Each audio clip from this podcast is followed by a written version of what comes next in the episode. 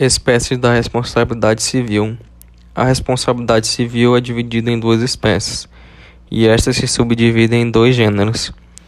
Em relação à culpa, é subdividida em objetiva e subjetiva. Já quanto à natureza jurídica do bem violado, encontra-se a responsabilidade contratual e a extracontratual ou aquiliana. Responsabilidade civil objetiva.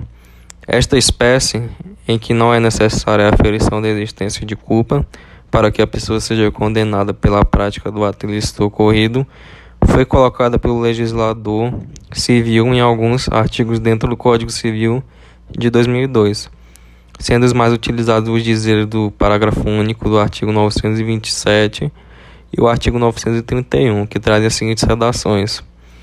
O artigo 927. Aquele que por ato ilícito causar dano a outra a outrem fica obrigado a repará-lo.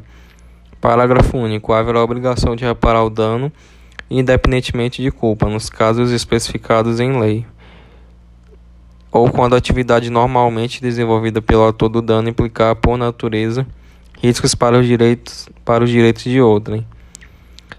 Responsabilidade civil subjetiva.